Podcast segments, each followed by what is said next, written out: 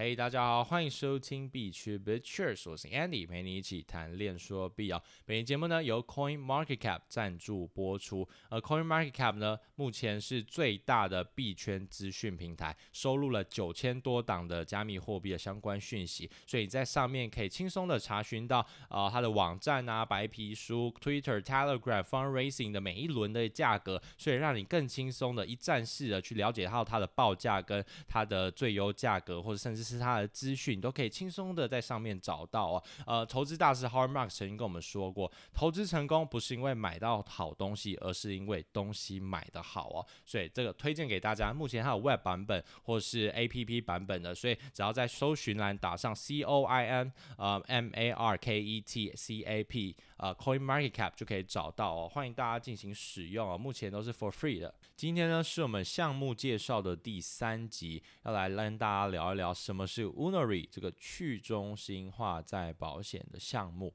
啊？讲到再保险，我们一定要聊一聊保险。然后讲到保险呢，我们不免说要提什么是风险的这个概念了。啊，风险呢，就是啊，目前我们生活嘛，人生在世，总难免会有一些大大小小的事情，或是一些意外发生。意外，意外总是出现在意料之外啊，所以我没办法掌握它的发生的时间，然后发生。什么事情？所以呢，我们要为了对冲这样子的风险，然后让生活可以得以继续，可以正常。所以呢，我们就会为自己保保险，或者给家人，就会爸爸妈妈可能会小时候帮我们保保险这样子。然后呢，啊，让我们的生活可以正常顺遂的过下去，就是也不怕会出现到一些意外，因为啊，保险呢可以去 cover 掉可能出现这些意外的状况的损失，可能生命财产损失之类的，可以让生活得以。继续进行哦，啊、所以呢，保险这个业务就会变得非常庞大。基本上在现在二十一世纪，人手可能每一个人身上都一定不止一张保保单，甚至两三张，甚至四五张都有哦。像最近也很夯的，像什么防疫险嘛，不是五百块，然后如果你被框列隔离了，你不是中那个 COVID-19 哦，是你被隔离了，然后他就会赔赔付你呃十万块吧，我记得那个时候，然后那个时候不是大家疯抢，就有点像。四九九之乱变成五百元防疫保单之呃防疫保单之乱呢、所以说呢呃大家都为了呃去为了防范这些状况，所以我们会买保险。而保险呢，我们就要来聊一聊他们是怎么运作的。而整个保险的这个体系里面，他们主要分为三种保险，一种叫人身保险，就大家最常听到什么人寿险啊什么之类的，然后医疗，然后还有一个是产物产物保险呢，可能是保这种车子。可能保一些房子，那如果是责任保险呢，就比较偏向保一些啊、呃、生命财产的东西啊的，如果防范它如果有损失，火灾险啊，什么水啊呃海啸险，可能当然台湾比较少海啸，比较没有啊，可能还有一些滴滴扣扣的啊，反正目前有很多的商品是可以进行选择的。当然讲那么多，不是要让大家说啊，你你要不要来买买保险？大家好像有点把它污名化了，把它变，因为有些业务可能会。就是让这个保险这两个字变得好像大家就比较怕一点，然后可能你身边很久很久没有联络你的朋友就打，就是可能问啊，最近午后不有好吗？好久不见呢，老同学，要不要来出来吃吃饭啊？请你喝杯咖啡聊一聊，然后可能就是来跟你来嗯，就是来给你推销保险的，然后大家就变得好像对对于保险就觉得有点呃。就比较怕一点之类的，所以那我们今天也是一样，要把它证明一下嘛，对不对？毕竟保险，我觉得对于它就像一个互助的概念嘛，就是人与人之间互助的一种方式哦。好，那我们就多说了啊，那我们把它聊回在这个区块链领域的事情。那讲到这个呢，我们还是要先聊一下保险公司的运作方式哦。他们主要赚钱的方法有三种。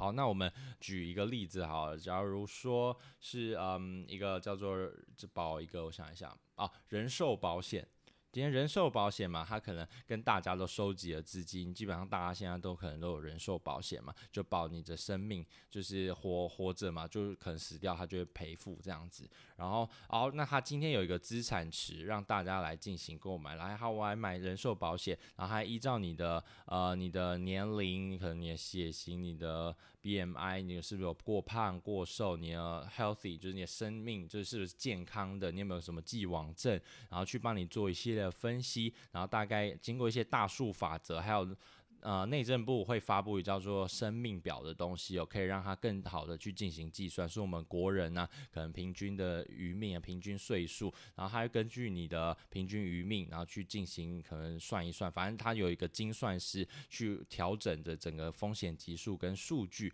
然后这些呢去把它做完之后，然后去创造出一个属于你自己的一个保单。然后这个保单你可能就付多少钱多少钱，然后他不是他就会把你的给的钱，然后放到一个池子里面，然后大家因为他是用一个大数法则，他是用一个几率类似统计学的概念，所以他当然就是收了大部分大家的钱嘛。然后去进行分配，可能这一部分的钱要拿去当责任准备金，这一部分的钱要拿来当什么赔付的时候的一些状况，然后去进行分，就是要分分层嘛，分每一部分。然后重点是还有一部分他会拿去可能做一些投资啊，或是买一些国外基金之类的，反正去创造这个收益，就让这个资本效率变得更好哦。所以这笔钱呢，他就可以去创造一些收入，所以到时候他可能会有一些。红利可能就是可以进行分润啊之类，当然可能在人寿保险就比较没有这么多，比较偏向于什么呃呃储蓄险之类的，他们就可以进行一些给付啊什么。然后如果今天如果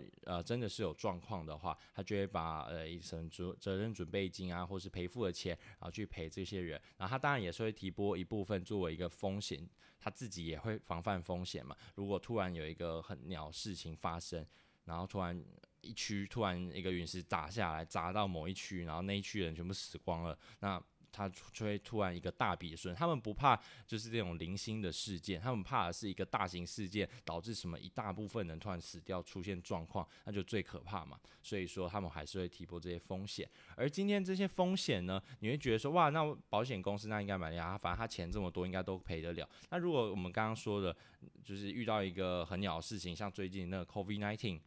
然后好，假如像印度好了，那他们死了很多人嘛，就是还甚至没有呼吸器，非常可怜。然后在现在的这个状态就比较艰辛，然后所以很多人没办法得到适当的医疗，然后因而就是后来肺炎死掉嘛。所以说，如果遇到这种比较像黑天鹅事件，那什么是黑天鹅？就是在意料之外的事情，然后导致大部分一个大型的损失哦。好，那今天状况出现了。那如果这间保险公司没办法赔这么多人钱哦，因为毕竟呃保险就是一个分散风险的概念嘛，大家把风险分散给转嫁给彼此，然后去做，然后保险公司去帮你做一个分配的这种概念，然后让只要出现状况的人可以得到他最适合的一种理赔啊，或是最适合的一种。呃，方式去让这个可能他的家人们可以的获得到一个正常生活的一个资金跟资本这样子。好，那我们来讲回来嘛。那如果出现一个这种事件，这种大型的公卫事件，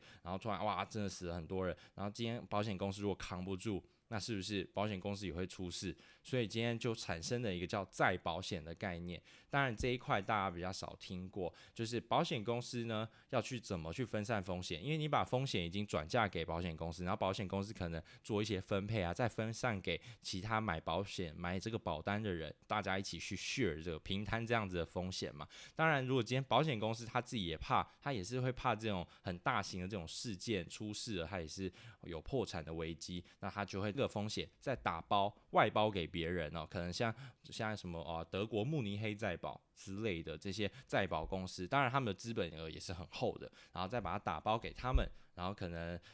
保说什么一年里面或是几年里面，然后如果有什么这样的大型状况，他也可以帮我们 cover 掉，所以等于说保险公再保公司就是保险的保险，为保险公司提供保险，所以大家这样应该会比较容易去理解哦。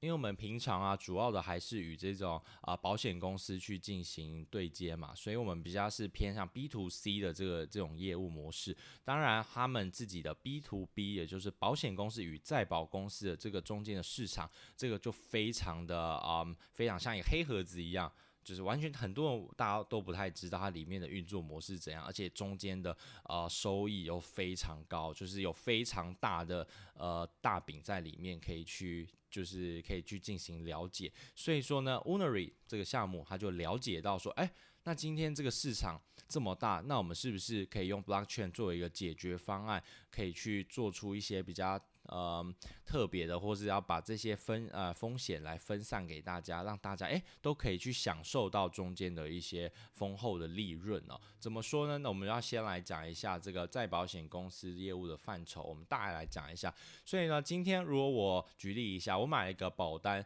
然后今天我会付出这个保费嘛，这个保费收入就交给这个保险企业，所以保险公司，然后保险公司拿了我这一笔钱，他就会拿来啊、呃、买一部分。就分摊一部分，就说，哎，我要防范这种如果有那种大型的事件，像这些 COVID-19 啊这种等等大型的公卫事件，就是这种意料之外的事情，所以他也要 cover 掉这些风险，所以他还把部分的保费收入呢，再拿去给再保险公司去进行分摊呢，然后分摊完给他后，然后哎，那代表说保险再保险公司就帮这个保险公司就进行了一个再多一个担保的概念了。那如果当今天保单持有人我想要就是哎、我有出了什么状况啊？然后我要申请理赔，然后理赔的话，保险公司会给我钱嘛？他给我钱完，当然他就可以跟再保险公司去领另外一份，说哎、我当初说如果有出现什么状况，你要赔付给我，所以等于是 cover 掉他一些损失。当然，当然今天保险公司不怕零星个案，他都是怕这种大型的什么事件发生，他是最怕的，因为怕会突然破产。所以呢，这中间就有非常大的利润，因为毕竟嘛，我们有讲过这些都是几率问。问题，那你觉得会出现这种事件呢几率会发生？COVID-19 不会一天到晚发生嘛？对不对？就是它是一个，你看，就很久就出才会出一次的这种意外，所以它是其实可以算得出一种可能类似一种值的，所以它不容易发生，所以导致说这个啊、在保险公司啊，它的利润非常庞大，因为其实可能很多时间它是不需要付，就是等于说他收到这个保险金，他自己收到这个。保费收入啊，他很开心的，基本上他都大大大赚特赚啊，可以这样讲，因为这种鸟事真的很少会发生。你看这 COVID-19 很这可能这两千多年发生几次，对不对？所以呢，他就是在做这样子的方式。所以今天 Unory 呢，好就要聊回来，讲了这么多保险的这种观念跟概念了，那我们要把它拉回来，Unory 到底在干嘛？到底怎么做？好，那我们来讲一下。当然，它现在都是还没还没有正式上线，目前都是在一个它的草创阶段。所以，我们先从它的白皮书上面看到，因为我觉得还蛮有趣的，然后就可以关注一下它到底要怎么做。当然，这些全部都不是投资建议，大家就可以去看一看。然后，我等一下也可以把这个哦连接，也可以放在这个白皮书连接，呃，放在这个等下的资讯栏上面。大家如果有兴趣的话，可以去看一看，然后去了解一下后面到底要做怎样这个方式。好，那我们聊。回这个这个项目，呃，他目前呢，他想要主要发展的是几块哦，呃，我们的再保险的这个业务，他们就说，哎，那既然再保险这个大饼这么大。然后都是给这种大户啊，你要么就是这种对冲基金，然后要么什么很大型的资金去 cover 掉，然后去赚这笔钱啊。因为很多这种再保公司后面的 back，他的投资人都是这些大型的，像什么巴菲特啊，他手上就持有非常多保险公司的股票，所以他这一块大饼，保险再保险市场真的是非常大哦。好，而且目前是因为它有一个。僵局性、僵固性，因为毕竟他们这种公司都已经很久了，都已经开，像台湾的人寿保险公司，基本上都已经开了什么老字号了，就是可能我爸妈那个年年代早就都已经有了，而且都已经是非常热络的，就大家都已经有这种风险意识，基本上可能两千三百万人，全台湾的人都有买保险这样子。好，那今天呢，我们就要来聊一下他要怎么做，他把这个。再保公司的这一块大饼分出来给大家。我们常常说，在这个去中心化的世界里面，厉害的他就是还权于民嘛，然后把这一块中间人拔掉。所以他今天把再保险公司，一般来说，他就像是一个中间人一样，或甚至是保险公司这个，因为他想要做的不止再保了，他保险他也做。好，他就是把这个拿开。然后变成 Unory 在中间，Unory 当然它不是一个中心化，它是一个去中心化的平台，然后让大家它会产生出很多的不同的破。因为我们说嘛，保险有非常多种，像它现在目前有说呃要做像加密货币的保险服务，呃加密货币现在有什么保险？我们之前有讲呃有讲过什么 Nexus Mutual 我记得 Nexus Mutual，然后 Cover Protocol 就是这种是为智能合约做保险哦。然后什么是为智能合约做保险？这是在这个 blockchain 的生态里面独有的一种哦，就是他们为这个智能合约的代码进行保险。因为他说，如果你今天里面的钱被骇客害了，那他就可以理赔给你哦。所以这是完全新态新形态的一种方式。所以等于说，你可能说我今天有放啊一百万在里面做 staking。就是在做挖矿，在做流动性挖矿。我们之前有讲过嘛，就是流动性挖矿的这个概念。然后大家如果不了解，可以去前面一集去听一下。啊，流动性挖矿呢，如果在里面这个平台摆了一百万，然后你会觉得说，哦，这个代码可能都有审计过，好像很安全。但是一样嘛，我们有讲过风险的保险意识，就是很多东西都有风险，没有百分之百会绝对不会发生的事情。所以他觉得说，哎，我这个一百万里面，呃，放在里面，那如果今天骇客来害了这个一百万直接归零，那是不是哇惨了惨了？那不是很衰？所以呢，他就会为这个智能合约做呃为这个平台啦去买一个保险，买一块保险，可能一百万的保险，他可能花一万块去买，然后到时候如果理赔的话，可以 cover 掉他的一些损失。如果真的不小心，或者他真的是被骇客害了，虽然代码审计过，但是还是有机会被害嘛。然后他就会为他去提供一层保护。而且之前像什么 Cover Protocol，他曾经啊，他是做一个。它是一个保险平台，它是为了保这些流动性挖矿的平台做保险。那它为了它做一个保障，那结果反而保险公司被害，然后结果还真的被钱被拿走，所以这真的是蛮奇怪的事情啊，就是保险公司被。被害，就他为人家代码做审计、做保险，然后结果他们自己被害，那这样就有点呃，这个逻辑就蛮 trick 的，就蛮好笑的。就是诶、结果你好像提供给人家这个服务，结果你自己先先落赛，那这样就很难看嘛。所以只是说他后来好像呃那个是一个白帽骇客，他最后还是有把钱还回去。可是出了这个事情，真的是大家觉得说哈，那我不是都已经买保险了？那今天。反而是保险公司被害，那不是很瞎吗？很奇怪的一种事情嘛。好，那我们再聊回来，多多说。好，今天如果这个 Cover Protocol 它被害了，那它是不是在为它的这个地方去做再保？他帮他这个 Cover Protocol 的整个这个体系再保险一次嘛？因为我们说，如果出了这些大型的状况，他要赔付，怕他赔不起，那他就为自己再保一层保险，等于说他双重保护。所以我们常常说，保险好像是拿雨伞一样，就一个保护伞。当再保公司的话，就等于说你有两把保护伞，第一层破了，还有第二层可以为你挡风遮雨。哎，这好像有点像在安利人家是 买保险，然后当然没有啊，当然没有，这不是一个电台，不是在卖药卖保险，对啊，然后好聊回来聊回来，乱乱了乱了。好，那我们再聊一下什么是就是啊旅行好了，旅行平安险，哇，这个就是完全是一个新型的开拓市场了，因为我们讲过说。呃，在这个保险市场里面，就是他要把这种实际的东西，就是在我们生活上的东西拿出来纳入这个在 crypto 市场，在这个 blockchain 的市场里面进行保险，我们就要嗯、去可能引入我们有一集讲预言机嘛。对不对？Chainlink 它就可以把外部资讯导到链上来，因为链上毕竟都是封闭的循环。那今天我们要把外部资讯导进来，就需要预言机。那预言机不了解，哎，我们也可以去听一下预言机那一集哦。好，好像都可以那个做一个资讯卡。好，那我们来聊一下这个旅行嘛，旅行险最容易做的就像是好飞机险，飞机有旅游不便险啊。我今天可能有跟一个朋友有一个很重要的会议，要在五点开，然后我有一个三点的飞机，我一定要做到，没做到的话，哇，这一笔生意可能就谈不成了，然后他就可能就为这个。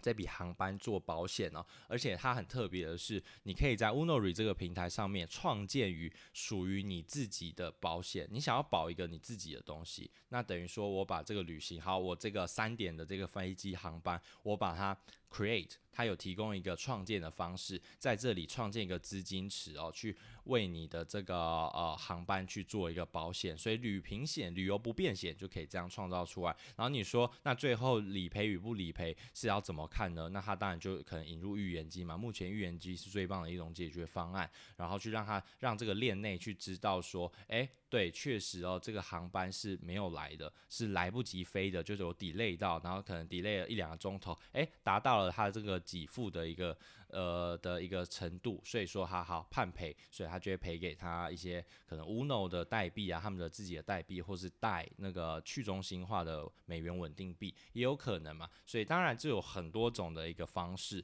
或是我们可能常出去玩会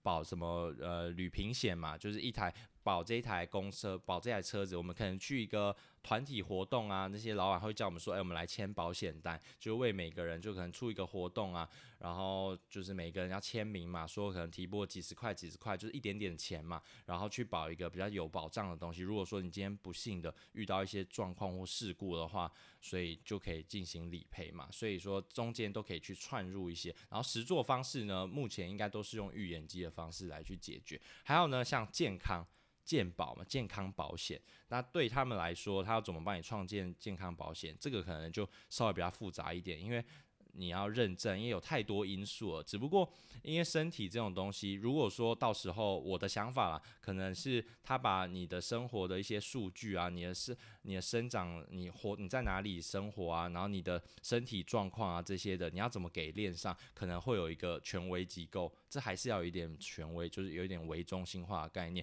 你可能要申请某一种量表，可能是要量化的，是要数字化的。然后到时候跑呃抛到这个平台做串接，然后平台可能为你每一个地方，他们都会一个风险系数模型帮你评分。然后最终呢，评分到后面，他就会帮你创造出一个属于你自己的保单啊，这份保单。要呃要付多少钱，然后你可能就付了，然后就为你这个人做承保，呃做啊、就是核保的动作之类的，然后就给你一个，你就具有这样子的一个健康保险的合约嘛。所以说这种呃模式还蛮多的啊。这当然它后面不知道还会做到怎样的程度，我们可以去期待一下。因为我觉得诶这个项目还蛮有趣的哦，它就是他想要走的地方还蛮多块的，只不过他到底能不能做出来，我们不能确定。但我觉得就是他这个呃。这个想法还蛮赞的，还蛮特别的。然后你会说，好，那再来呢？我们刚刚讲到比较偏保险，那我们来讲一下再保，他要怎么做这种再保的方式。那今天他提出了很酷的方式哦，就是他把这个风险池，我们说再保再保，它不是会有，也是会有一个风险池嘛。这个风险池呢，通常都是保险公司或者再保公司进行承管，他们去管的嘛，所以大家根本看不到里面是什么，根本不透明。所以呢，他今天他要把它公开化嘛，在 blockchain 的世界里面，要把它公开透明、公平公正，所以让你看到每一个的系数到底是怎么算出来的，所以你去了解到它是怎样的去进行运作。好，那我们了解后呢，他就会帮你去算出一个哦。那你是不是适合怎样子的一种投资方式？连风险都变得可以买卖，就等于说，哎、他把再保的市场打开了，完全 open 了。平常是不是只能我们刚刚说，很巴菲特他们那种对冲基金啊，或什么基金经理人可以去进行买？这种根本就大户的游戏嘛。哎、那让我们这些小散户也能一起参与哦。今天聊了这么多啊、我们把 Unary 再进行一个总结哦。其实他是想要把保险跟再保险这两块大饼。分出来给当给大家去进行参与，每个人都可以当这个体系的螺丝钉哦，你都可以当里面的 a part，就是你可以当一部分，然后去进行，而且这就其实蛮符合到保险的这个领域的这种定义嘛。当然，越多人参与，每一个人当然是获得就越多嘛，不管你是。被保险人，或是你可能是想要呃借由这些保险呃风险啊，你可以进行买卖，可以赚取收益的人，都是一样的，就是你们可以得到一个双赢的概念。你可能被保险人可以付少一点的钱，然后你这个想要赚取收益的人，你也可以呃赚到相对应的一些的资金嘛。因为毕竟在这一块，在这个再保市场或者保险市场里面，大家平常根本不可能参与。不太可能去，因为用它来赚取到什么收益哦，所以说，诶，那今天完全开启到一个新世界的大门嘛，所以我个人还是对于这个 Woonery 这个项目还是蛮看好的。那我们来再讲一下它的代币经济模型，赶快呃快速带过。它其实这个 Uno 代币 UNO 它。呃，想要的就是你可以用它的来进行保险，或是进行再保险的概念，然后你可以也可以用这些钱，然后去买卖一些风险，在他们的市场上，他们最后会开一个类似一个买卖风险的平台啊，你可以去里面当一个一部分，当一个螺丝钉嘛，对不对？然后他，你如果用 Uno 这个代币。可以会打用几折的价格去买到了，然后如果你用贷就是去中心化美元稳定币，就可能是一个就原价，所以就是有一个特别的方式，然后每年好像可能会进行一些销毁，这是代币经济模型，大家可以去聊一下。那我们后面资讯栏呢会放下它的连接，大家有兴趣可以去看一下。然后当初我在 IDO 的时候就有看到哦，IDO 就是类似一个募资的概念，他们。就是用 in 呃、uh, initial DEX offering，然后他那时候做一个白名单吧，然后我是刚好没进到，不然我觉得这个还蛮有机会的。当初反正到现在是跟公募的价钱差不多四倍左右啦，大概是四倍。当然，大家就是做好你自己的研究嘛，也不要盲目投入。只不过我觉得，诶、这个还蛮有趣的，可以跟大家分享一下，就是一个新型的概念哦，而且把一个传统的模式，然后带到这个去中心化的生态上面进行实作，所以我自己是还蛮看好的。那其实今天呢，就差不多聊到这边了。然后我是 Andy，我们下次见，拜拜。